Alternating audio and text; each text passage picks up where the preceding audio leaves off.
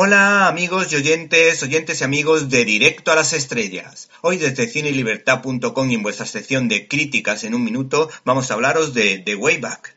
En nuestro afán por hacerles más agradable el confinamiento, les estamos proponiendo una serie de películas para que se entretengan mientras dure el encierro. En esta ocasión optamos por una película del subgénero deportivo que también hacen los americanos. El baloncesto es uno de sus deportes estrella y les confieso que es uno de mis deportes favoritos, tanto en la vida real como en el sillón ball, por esas pequeñas explosiones de felicidad que se produce cada vez que tu equipo, en este caso para mí la selección española de baloncesto, mete una canasta. A mi juicio, en este sentido hay dos películas estupendas, como Hussier más que ídolos de David Aspanow, protagonizada por Jim Hammond y Dennis Hopper, y también por otra parte Entrenador Carter, protagonizada por Samuel L. Jackson.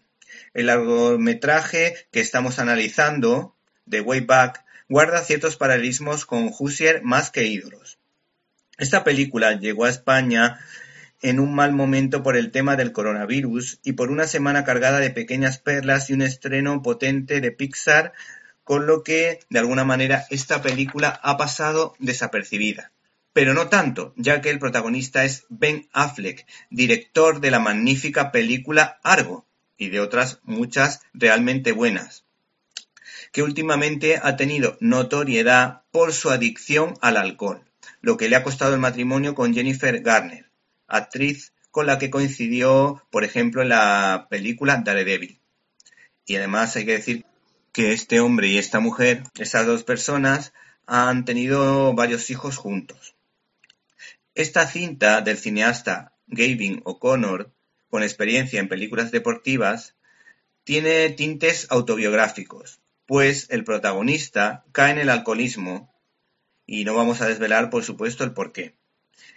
Y por otra parte hay que decir que el padre de los hermanos Affleck, Casey y Ben, dice que el éxito que tuvieron en Hollywood tuvo una contrapartida muy dolorosa, ya que sus dos hijos cayeron en las redes del alcohol. A mí particularmente como actor, Ben Affleck no me gusta demasiado, pero en esta cinta se observa que transmite autenticidad por los paralelismos entre la vida del actor y la del protagonista.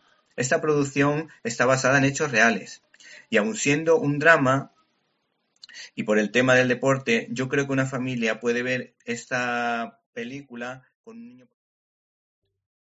¿Te está gustando este episodio? Hazte fan desde el botón Apoyar del podcast de Nivos. Elige tu aportación y podrás escuchar este y el resto de sus episodios extra. Además, ayudarás a su productor a seguir creando contenido con la misma pasión y dedicación.